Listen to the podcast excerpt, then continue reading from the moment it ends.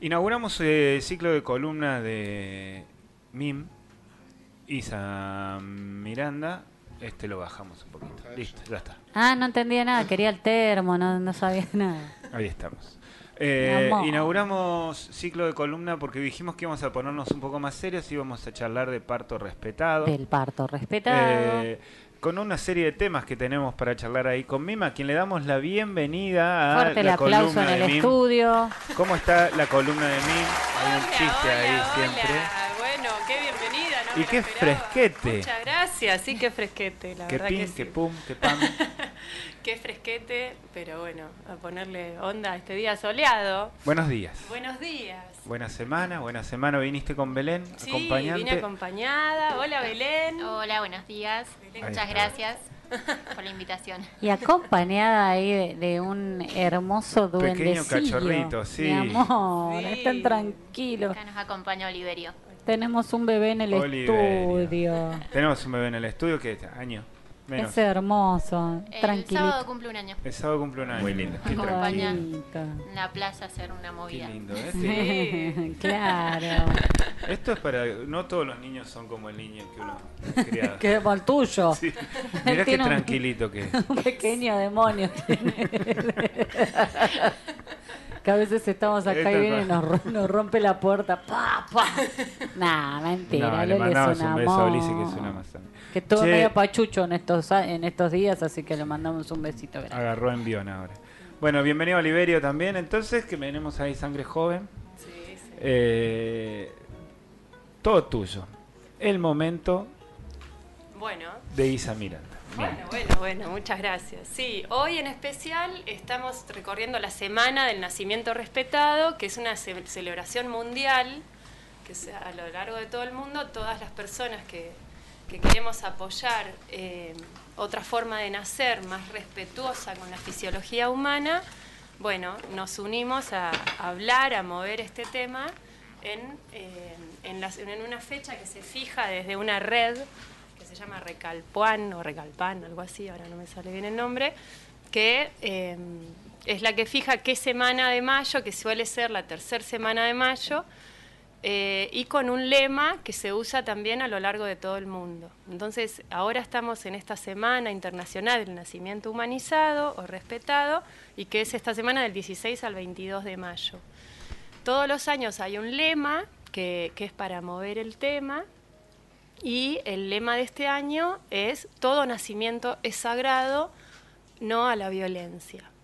Em, así que bueno, em, eh, yo como bueno acompaño a los nacimientos en lo que hace a las placentas en general, pero también he vivido la transformación interna mía en lo que es conocer lo que es la fisiología del nacimiento. ¿No? Mi primera hija nació por cesárea y yo no estaba informada acerca de todo esto.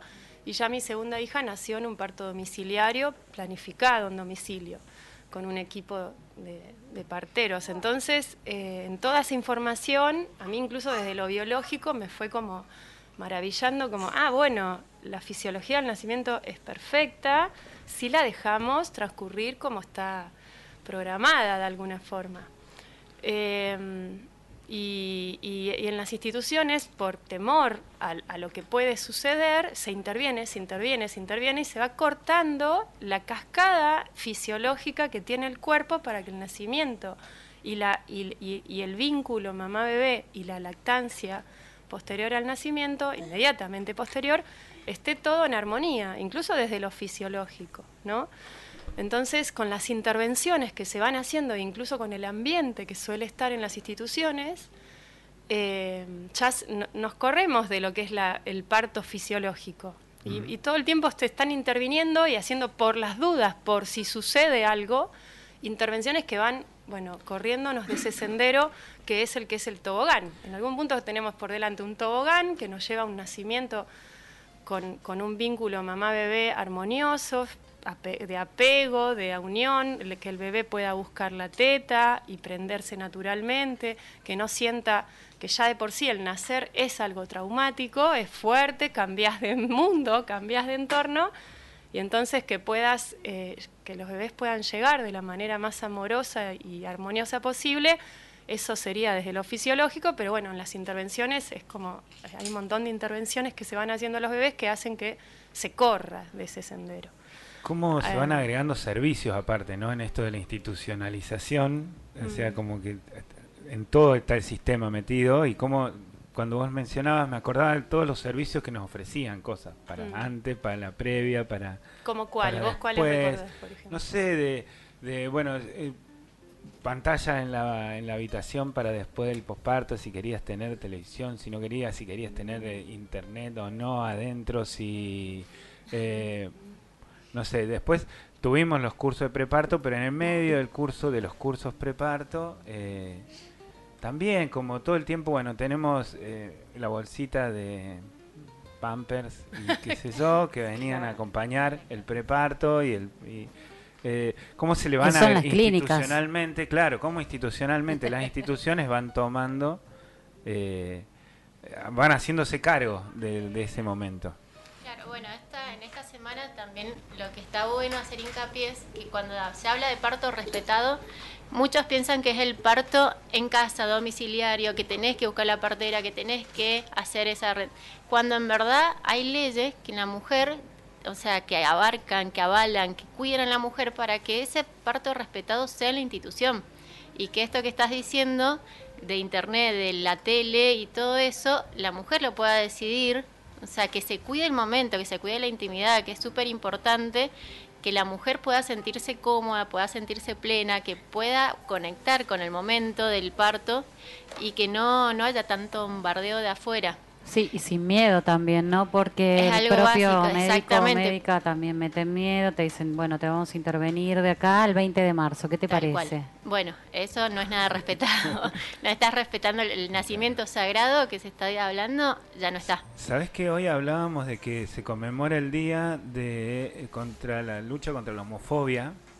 Porque en 1990, recién 1990, ayer O sea, nomás, ayer. eh, la Organización Mundial de la Salud la sacó de la lista de las enfermedades mentales.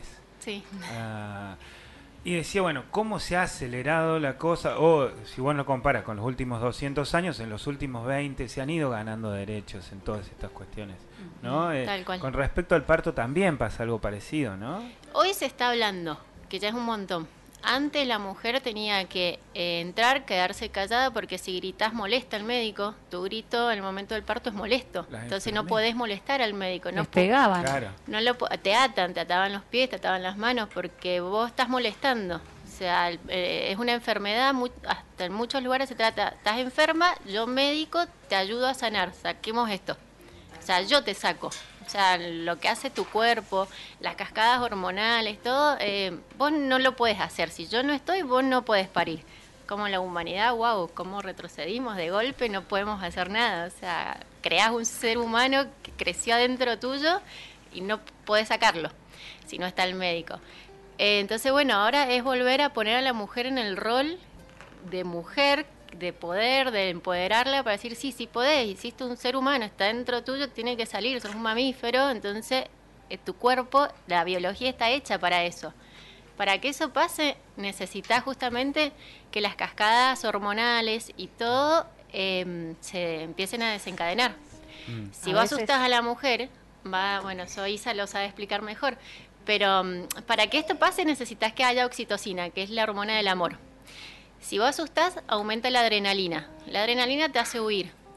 Entonces hay algo ahí que ya se, son cosas totalmente contrarias. Muchas veces vamos a escuchar algún relato de las mujeres que dicen, al momento del parto yo me quería ir, yo tenía miedo y quería salir. Y claro, aumentó demasiado la adrenalina, no se puede desencadenar como es debido, como tendría que ser, eh, despacio la oxitocina para que haya un nacimiento, y ahí ya está interferido un montón el vínculo mamá-bebé. No pasa nada, no pasa nada con Oliverio, déjalo, está ahí tocando su música, nosotras estamos muy bien. Mientras que no se le caiga nada encima, eso no, mientras haga eso no pasa nada. Entonces, Bueno, bueno, sí, tal cual, el es miedo, el miedo más en las primerizas, ¿no? Que no sabes cómo parir, qué va a pasar. Tal cual, y después eso repercute en el vínculo mamá-bebé. Por- Claro. Entonces después se les complica la lactancia, no le pueden dar la teta, que yo no puedo, que me duele, que... Y en verdad es porque faltó algo para que esa mujer se pueda conectar con ese nuevo ser humano que es su hijo que está conociendo. Y otro de los puntos que- que estás ahí hablando, que me parece como referencia, es el de dar la teta, porque nadie, ninguna mamá está preparada como para dar la, la teta y como que falta eso en realidad, el, el taller de lactancia, que es re importante antes de Bueno. que la, la- después viene el parto. Porque Tal uno te puede hablar del parto, te puede decir sí, así, así, así, así, así, pero es un viaje de cada una. Es que no sabes cómo te va a pegar. Tal cual. Algunas lo tienen en media hora, otros en una hora, otros 15 horas, como yo. Este, así que Tal tenemos cual. un mundo para ir. Pero el tema de la lactancia realmente Y es hay muy mucho, importante. hay muchos mitos. Bueno, yo soy puericultora, así que en eso puedo ayudar. Em, sí, hay muchos mitos. Está, mi mamá no dio la teta, así que yo no puedo. Vengo de una familia de mujeres que nuestra leche no alimenta. O cosas así que son mitos. Porque si pudiste hacer un ser humano, o sea, la leche es o muchísimo son más mandatos, fácil. ¿no? Que te van poniendo de Son mandatos, madre. tal cual. Es, eh, o o no des la teta porque en verdad hoy se usa, no sé, hay fórmulas, entonces dale la mamadera, así, no, así estás libre, porque te esclaviza dar la teta. Eh, hay, y en verdad todas las mujeres podemos dar la teta, es cierto que no estamos acostumbrados a ver a otra mujer dar la teta. O sea, venimos de unas generaciones en que yo no vi a mi mamá dar la teta, una tía, a la vecina, ir a la plaza y ver a una mamá amamantar. Yo no crecí viendo eso. Eso no era lo normal. La propaganda del biberón. De hecho, hubo una generación que, que se le decía que el biberón era mejor que la teta. Es más sano. Sí, Sí, tal cual, tal Entonces- cual. Volviendo eso- ahí un pasito para atrás, vamos a presentarla, vamos a hacer la cosa más formal. Belén, presentamos eh, eh, con el- a, a qué te dedicas, qué es lo que haces y, y Bueno. explicanos un poco eso. Dale, yo, bueno, eh, soy Belén Calusa, eh, soy puericultora y mm, me dedico justamente a acompañar eh, las madres durante el embarazo, sobre todo en las últimas semanas y los, primera, primeros días de nacido, que es el puerperio inmediato, eso es lo que más me gusta a mí trabajar, cuando la madre llega con el bebé y no sabe qué hacer. Cuando hay, un bebé no sube de pesos, entonces se le da la fórmula. Cuando hay otras técnicas, puede sacarse leche y darle su, for- su, su leche. No hace falta la mamadera, puede darse en vasitos, jeringas. Hay otras técnicas para evitar que el bebé vaya a la fórmula directamente. Em, también estamos haciendo grupos de apoyo a la lactancia, mm, donde juntamos mamás con niños, bebés que tomen teta, no importa la edad, de un mes a dos años, tres años. Siempre que la madre necesite un apoyo, una descarga, una contención, consejos, sacar mitos, mo- obtener información para dar a la familia, que por ahí es la que no apoya tanto que un bebé de tres años tome teta. Entonces poder brindarle esa información a la madre para que pueda llevarla a la familia al médico muchas veces, que son los que primero dicen, no, sacarle la teta que si no, no come. ¿La Oh. teta va hasta cuándo? Es algo que va, a ver, eh, biológicamente sería hasta los 6, 7 años, que es cuando cambian los dientes de leche. Socialmente no está bien visto eso. Hoy se está hablando de lactancias prolongadas, mal dichas prolongadas, pues es normal en niños de 3 años, Mm. eh, 3, 4 años. Pero en verdad es cuando madre y niños, o sea, como mínimo 2 años. Después de los dos años, que ya están el, los riñones, ya son capaces de sacar muchas cosas del organismo, metales pesados, eh, que por ejemplo traen las aguas minerales, que muchas madres preparan fórmulas con eso. Todo eso, después de los dos años, el niño ya puede sacar todo eso del organismo, entonces se pide que por lo menos mantengan una lactancia hasta los dos años, así suben, ya están más formaditos para defensas, para cuidado, ya comen toda variedad de alimentos, ya tienen dientes, ya pueden masticar, ya, ya es diferente. De a partir de los dos años es a partir de que la diada quiera. Si la madre siente que darle la teta es un sufrimiento, no tiene sentido. Dar la teta para estar incómoda, no. o que el niño no quiera, ya está, listo. Ahí se ven formas para hacer un destete respetado, con el mismo amor que se le dio al principio, sacarle la teta, no es decir, bueno, ya está, hasta hoy te doy, me pongo pimienta o me pongo quita esmalte o la escondo porque son cosas que se escuchan, sí, sí. una curita. Quita esmalte nunca había Lo de quita escuchado. esmalte nunca lo había escuchado. Eh, claro, cosas así, o sea, con el mismo amor que le diste al un principio, se la, se, se la vamos sacando porque Claro. se creó un vínculo Y ahí empieza el límite también con la el- madre eh, hijo, porque es no. tal Desde cual. ahí empieza el límite con tu hijo. Tal cual, y empezar a, a mostrarle, a ver, eh, pedís teta porque querés agua, bueno, esto es agua, esto sirve. ¿Tenés hambre? Bueno, esto es comida. O sea, te caíste, en vez de darle teta, te abrazo, mamá está igual. Eh, Nosotros somos todos más o menos la misma generación, más o menos, pero... Eh, y todo esto que hablamos antes, ¿no? De que... Nosotros somos generación del mate cocido. claro, no, pensando si... ¿cómo, ¿Cómo te convoca a vos estudiar estas cosas eh, y acompañar todo esto? Si es desde tu misma experiencia o te convoca desde antes, porque es cierto que nosotros todos hemos sido criados quizás más con esto de la mamadera, los 90, ¿viste? Como los 80. Eh, dale mamadera, hacelo más rápido, carreras cortas, eh, revolverlo un poquito ahí, le das, sacarlo encima, hay que ir a trabajar, producir. Manzanilla. ¿no? Y esa historia. El kilo, así duerme. Eh, sí, no, en verdad cuando yo tenía 20 años, más o menos 20, 21, me operaron de un tumor en un pecho. Entonces me sacaron de, ese, de esa mama un tumor. Pasó, fue como, bueno, cuando tenga hijos veo. Cuando me quedé embarazada dije, che, yo nunca averigüé qué onda. Fue como de mi primer hijo. Entonces ahí yo entré a un grupo de apoyo de sobre lactancia y embarazada y fue un mundo nuevo completamente porque era como, wow, niños de dos años toman teta pero ya está jugando a la pelota, en serio. Entonces fue como, siempre me... asado con hueso. claro, come, agarra la pata de pollo y después la madre le da la teta. ¿Qué, qué es esto? Son todos unos hippies. que en ese momento vivía en Mendoza, era como, qué cosa rara, ¿dónde estoy entrando? Eh, entonces, bueno, ahí fue como en el embarazo, fue como ir viendo, bueno, sí, puedo dar la teta, o sea, no pasó nada con el tumor, está todo bien, la operación salió bien, el pezón como tenía que ser, que en eso me había quedado retráctil, que es para adentro, que se dice, se puede dar la teta igual, entonces fue como esa onda de decir, bueno, sí, se puede.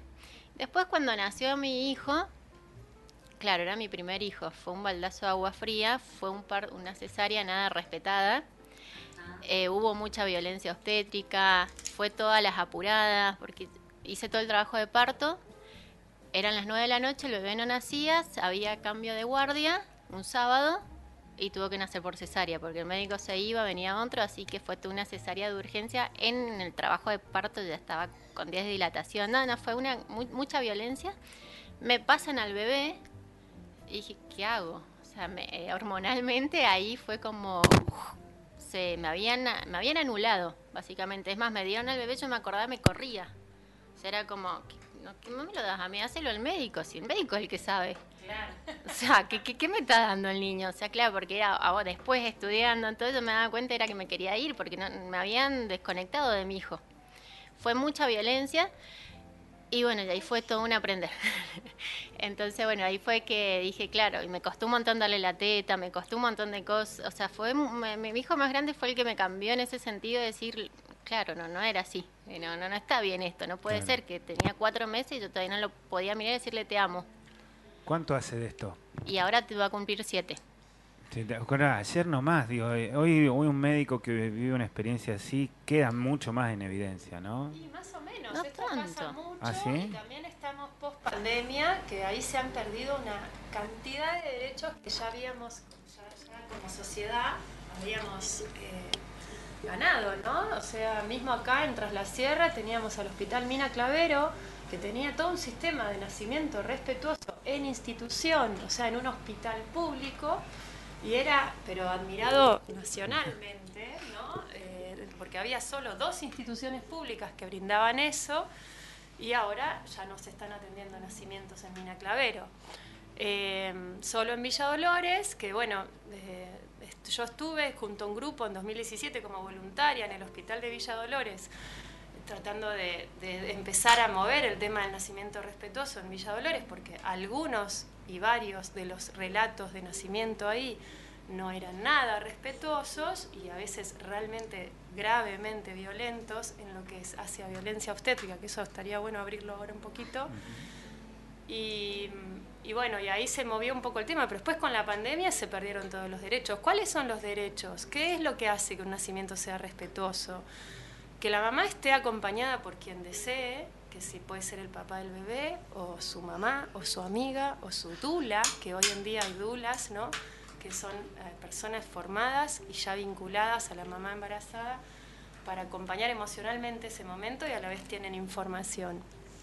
Eh, entonces, que la mamá pueda estar acompañada, que, se sea, que sea respetuosa en, sus tiempos, que si hay un tiempo de trabajo de parto no se le digan barbaridades, como se le suelen decir, como dale mamá, así como, bueno, así, como gozaste, así como gritaste, bueno, hay un montón de frases espantosas que se hace, que recibe la mujer en, en trabajo de parto, en la sala de parto por parte de las enfermeras para que la apuren y eso es totalmente contraproducente. Incluso si buscan que sea más rápido, lo que más hay que darle es una escena de intimidad y ah, relajación. todas esas frases que también son medio místicos, pero todos, todos las han vivido de alguna manera, son como una técnica, no es que son de jodidas, que te encontrás con gente jodida. Es que es una técnica contraproducente, o sea, ahí es donde se demuestra que, a ver, hay muchos... El viernes hay una charla de Víctor Ibarguren en Villa Dolores, en el auditorio, del Parque del Bicentenario, viernes siete y media abierta, porque justamente él es obstetra con un recorrido muy amplio en este tema,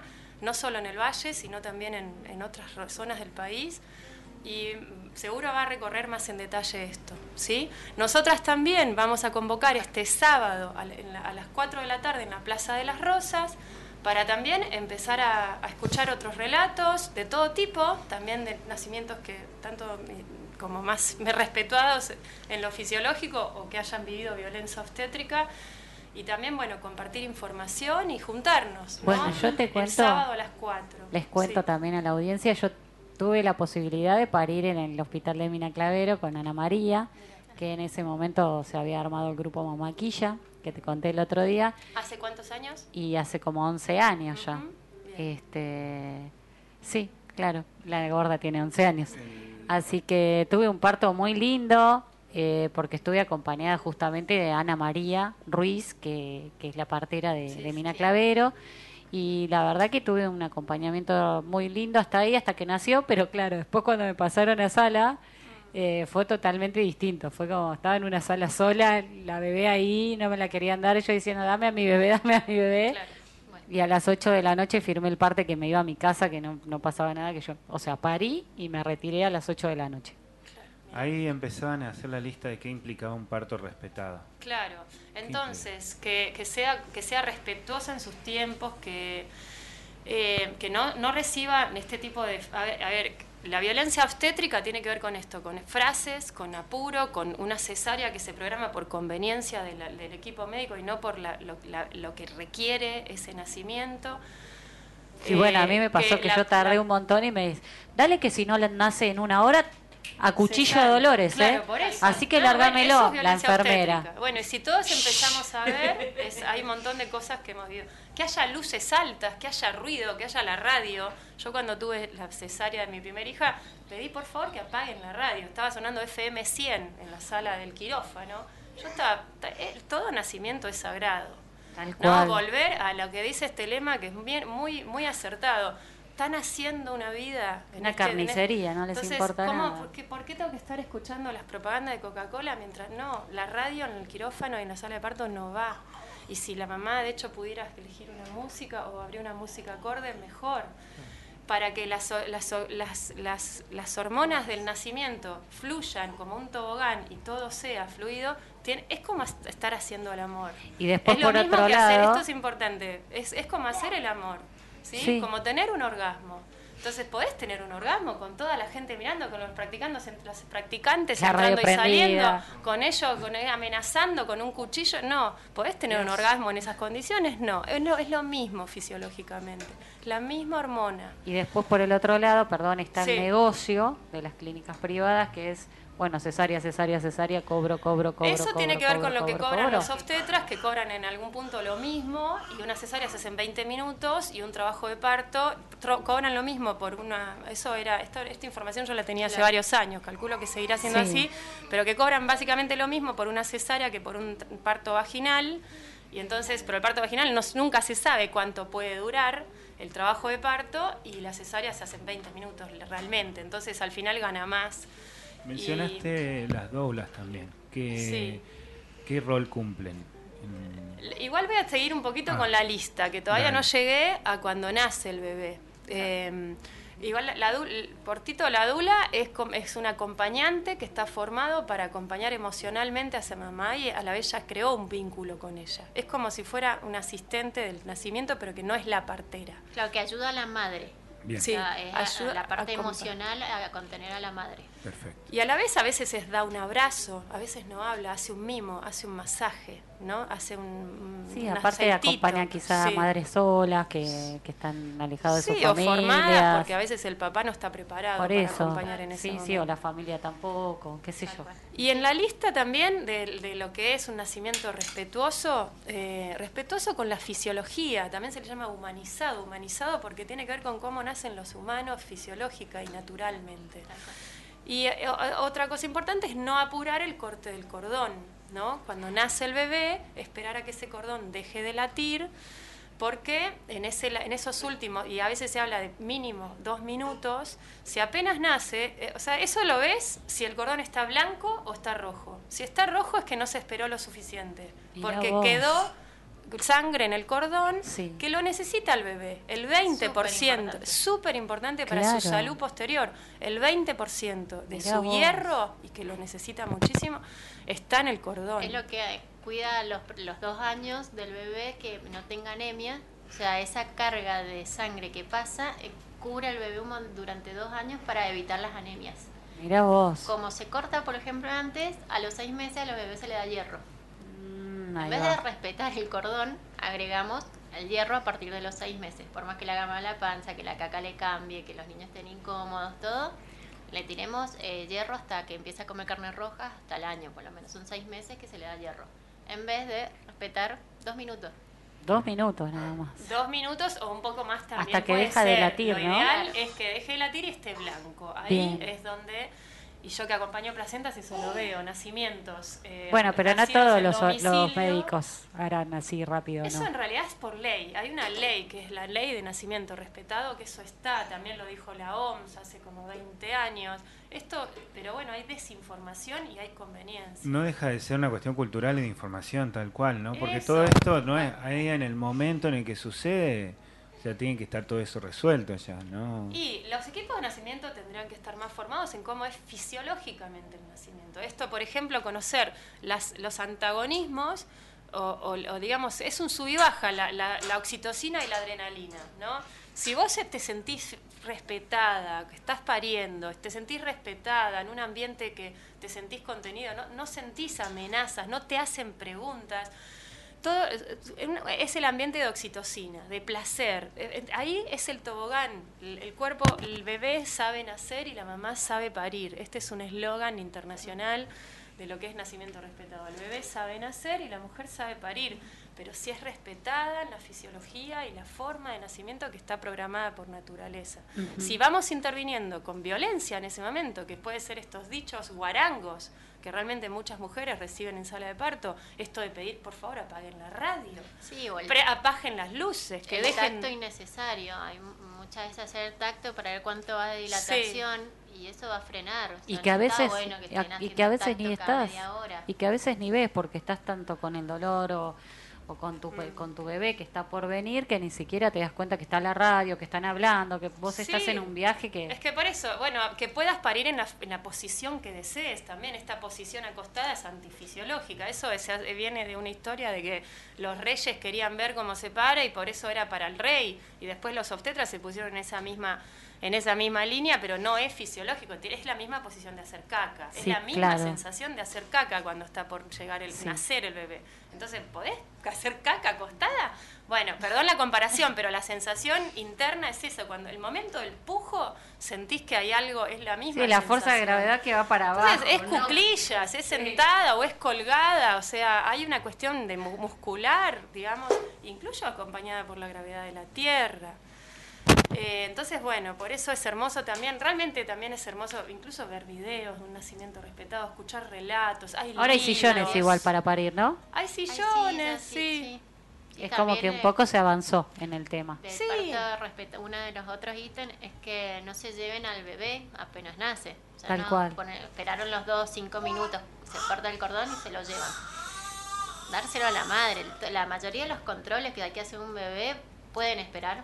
A ver, no va, el peso es el mismo peso apenas nace que a la media hora, 40 minutos, no es que el niño va a bajar 100 Sí, o gramos. dos horas, O sea, no, no, podés esperar para pesarlo, podés esperar Para o sea, vacunarlo. Pa- Para estirarlo Para también. El bebito, el bebito, imagínense que está en el vientre, todo ahí, ha hecho una bolita, la posición fetal, y apenas nace, no solo no recibe el abrazo de- del cuerpo de su mamá muchas veces, ¿no? Eso es lo que a mí me pasó con el nacimiento de mi primera hija, fue, le- me, me- me permitieron que le toque la mano y se la llevaron. Yo me quedé como sintiendo esa manito, pero no llegué a abrazarla. Lo primero que ella recibió es que la estiraban, La que, medían, o sea, la medían, la pesaban, la- me la trajeron como con una bolsa para que volviera a la posición fetal, así como toda envuelta como en un nylon, sin la cabeza, ¿no? Envuelta, pero sí el cuerpito. O sea, ni, no llegó a sentir mi piel. Eh, y yo la escuchaba como, claro, ni siquiera tiene pulmones para llorar, ¿no? Un bebé recién nacido. Entonces, a ver, somos los guardianes del nacimiento, todos, ¿no? Mamás, papás, acompañantes, familiares, cualquiera, cualquiera, somos los guardianes de ese bebé que no tiene los medios todavía para expresarse y ser, pedir, hey, respétenme, este momento sagrado. ¿Qué lugar ocupa eso en la sociedad, el nacimiento en sí mismo? Hoy dijiste dos o tres frases que yo las dejaría colgadas en algún lado, ¿no? Porque indican después la forma en que vivimos, la forma en que nos organizamos como sociedad, Sí. todo el resto. Sí. Eh, y si no las decís así en ese tono es como que no ocupa un lugar de, de- de la relevancia que tiene, ¿no? Pues claro, también venimos con la falla que venimos nuestra generación, por algunos- seguramente por esos maltratos, ¿no?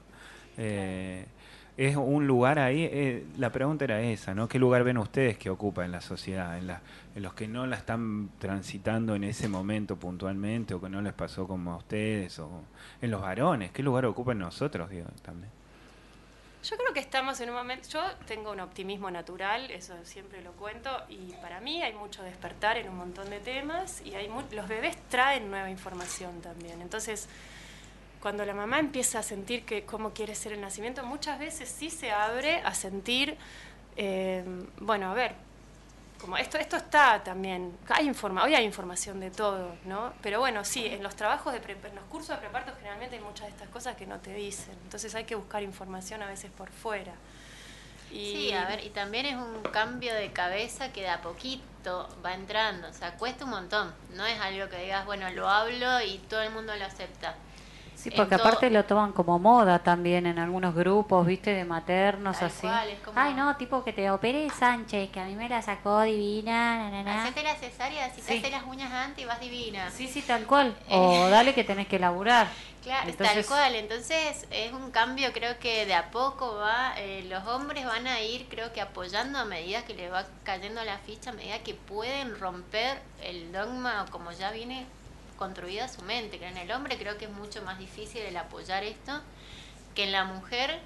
También, no sé, o mujeres que pasaron por violencia y no lo quieren reconocer, violencia obstétrica, o decir, che, a lo mejor no estuvo tan buena la cesárea, pero no lo, les cuesta reconocerlo Sí, claro.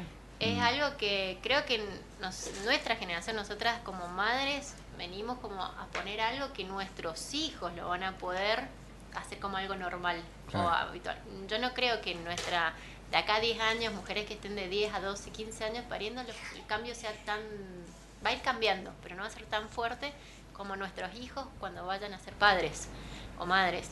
Creo que ahí se va a notar el cambio. Porque hoy tenés Porque que están las reconocerlo, abuelas. Tal cual, están las abuelas acá que, que les van a matar la cabeza. Pero reconocerlo, aceptarlo, poder hablarlo, es, es un montón. O sea, es algo que va a costar, va a llevar su tiempo, pero que viene el cambio. creo. Está sucediendo y como dice, bueno, Michel Odent es un, es un obstetra francés que ha escrito un montón de libros muy hermosos acerca de esto y él tiene una frase muy conocida que es para cambiar el mundo primero hay que cambiar la forma de nacer.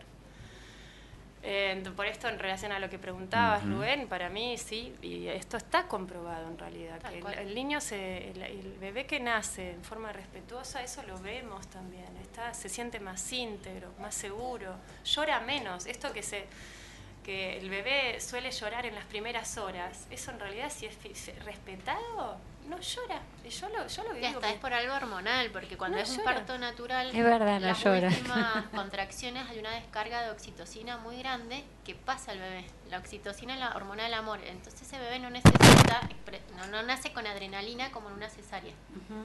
Eh, ahí ya cambia eh, hormonalmente hasta como una- lo que tiene el bebé en el cuerpo. No estamos hablando de, de sentimientos, no, de lo que tiene en el cuerpo.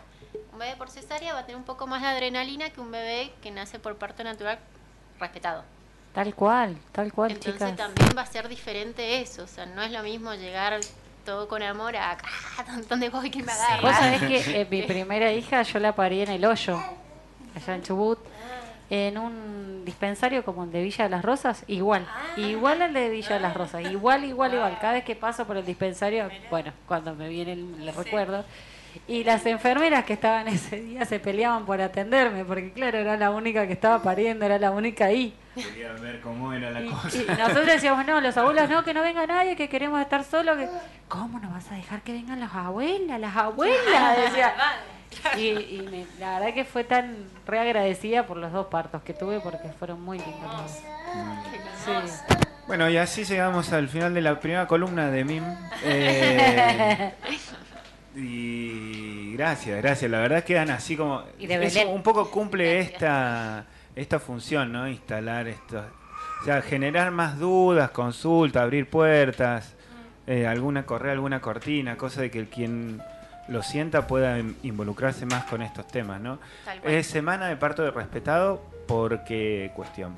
¿Saben? ¿Es porque lo han de una especie de campaña, campaña de difusión? Esto es internacional y lo- lo- se fija internacionalmente. La, hay una red que ahora no me acuerdo qué significa, pero se llama Recalpan, que es, es internacional y ella fija el lema y la semana. Y siempre es la tercera semana de macho y todos los años va cambiando el lema. El lema. digamos. Y es para justamente esto, que hablemos del tema, que nos juntemos, que y en este caso, bueno, regionalmente eh, sería muy imprescindible que vuelva a, hacer, a haber nacimientos en Mina Clavero, que es un espacio que ya estaba preparado para acompañar de esta forma y por supuesto ojalá en lo que hace a toda la región, incluyendo Villa Dolores y Merlo y que bueno, que los nacimientos vuelvan a ser respetuosos. Quienes las familias gestantes tienen la posibilidad de presentar planes de parto que en esos planes de parto pueden solicitar esto, que el, el corte tardío del cordón, ser respetados en la posición que se desee para parir, que venga- entre una Que entre el acompañante papá, a que la sala, entre bueno, un que se le entregue la acompañante. placenta si así lo desea, porque Ah, otra cosa que no hablamos fue la placenta. Claro, que hay, en la pandemia ha habido casos en que no se las entregaron, pero también, eh, si no, te la tienen que entregar, es tuyo, es parte de tu cuerpo, digamos, y es por ley también. Eh, Toda y esa bueno, info, bueno, lo vamos a seguir profundizando martes a martes acá, eh, pero a- ahora hay un encuentro el viernes, Es recordemos esos dos. El viernes a, la- a las 19.30 en el Salón del Paseo de la Independencia en Villa Dolores es, hay un encuentro abierto que va a hablar Víctor Ibarguren y también es para mover este tema a nivel Villa Dolores. ¿A qué hora? 19.30 horas, el 20, yo te paso el flyer después. Dale, dale. Eh, este viernes en el Paseo de la Independencia, que es ese que está ahí cerca de la IPF grande. ¿sí? Entonces, lo- los reesperamos, va a ser re importante. Yo no estoy formando parte de esa organización, pero voy a ir a asistir y acompañar. Y es muy importante porque Villa Dolores hoy es la que, la- el hospital que está Es atendiendo define. sí, claro. todos los nacimientos institucionales a nivel público, digamos, en la región. Y está viendo relatos muy graves, así como otros buenos, ¿no? O bastante Según quién te toque. respetuosos. Medio que depende de quién te toque y cómo esté de humor. o no Ese día, qué, claro, qué es lo que pasó ese día, el Pero día no se anterior. está, muchas veces no, no se está pudiendo estar Si ganó Boca, te atienden y bien. Pero todo se Ah, puede cambiar, me parece que hay que confiar y, y- y en lo que se, y pedirlo. Sí, pedirlo. poner La límites familia es también, ¿no? pedirlo también, Claro, eso, de las buscar la ley de nacimiento respetado, Eso, sí. Saber qué es lo Eh, que hay para pedir es fundamental. Ahí también sí. después piden el teléfono de ustedes, pasarlo para que también lo tengamos como referencia, porque a veces ahí, cosas que no se bajar. saben. Y bueno, gracias. El sábado en la Plaza de las Rosas. Y el sábado a las 4 de la tarde en la Plaza de las Rosas. También ahí vamos a juntarnos aquí. ¿Se acuerdan del tetazo que hubo Y- El en el, tetazo, en sí, el mira que había- 2015? Hubo varios, ¿no? Un par. Y no, fue en el mandato de Macri que había agarrado una a una mamá que estaba dando la teta y le hicieron Ah, una sí, en No sé qué había. Sí, sí, Ah, sí, fue a nivel nacional, sí. igual, Fue el sí, tetazo, fue de, el tetazo nacional. el tetazo nacional. Sí, también, bueno, y no hablamos mucho de lactancia, pero eh, algo mencionamos de esto de que si, si el, la- si el- el parto es eh, violento, la mamá después, como que hay algo de la descarga con el bebé, hay algo que, que asocia un que el rechazo, bebé, hay un- el bebé les trajo esa violencia, entonces le cuesta el apego y el vínculo, y le cuesta la lactancia. Entonces es toda una Y no, le, y no le tiene que costar, entonces entra en una contradicción Y para el tremenda, bebé, para porque la eso es salud la madre, del claro. bebé, lo mejor es la lactancia, la materna. Claro Entonces ahí sí. todo te entra en riesgo. Un montón de problemas de salud, tanto en mamá como en bebé, entran en riesgo por no haber, no haber eh, eh, como rese- respetado la fisiología. Así que bueno, nada, informar. Mucho trabajo por hacer, ¿eh? Mucho. Bueno, pero Gracias. todo sí está en nuestra esencia, así que conectar con eso, conectar con lo que confiamos y sabemos en, nuestro cuerpo. Gracias, gracias, gracias. Bueno, el martes que viene volvemos con otro tema. Seguramente podemos profundizar lactancia o eso. Oliverio se portó re bien. Oliverio, Oliverio re es un bien. genio, ahí está, Una un genio. Hizo bombo también y todo. Y así que, la- ah, bueno, gracias, por la verdad, un frío bárbaro. Se vinieron así. Yo sospechaba de que hoy iba a ser, pero al final salió el sol, todo y Yo me saqué la campera, pero me la, vuelvo, me la a poner. Eh, ¿Pasaron cuánto? 23 de las 10. Vamos, damos una vueltita y venimos. Ah, teléfono de ustedes, perdón. De alguna para Bueno, el que necesita asesoramiento es el- de este tema. El de MIM, ISA, es 3544-568823. Del mío, Belén, 3544 6543 03. 3544 45, eh, eh, para 6543 03. 6543. ¿Y los grupos de lactancia está. están acá en Las Rosas? ¿Querés contar de eso? Eh, se estamos, lo estamos reubicando en horario, todo, así que Ah, cuando bien. tenga bien ya lo pasamos. Se para- viene en grupo de lactancia y también ahí por Comenchingones lo van a poder encontrar y van a poder volver a escuchar esta charla en www.comenchingones.com.ar alrededor de la una de la tarde que repetimos este programa. Vamos y venimos para el cierre. Gracias. Bueno, gracias. Gracias. Chao.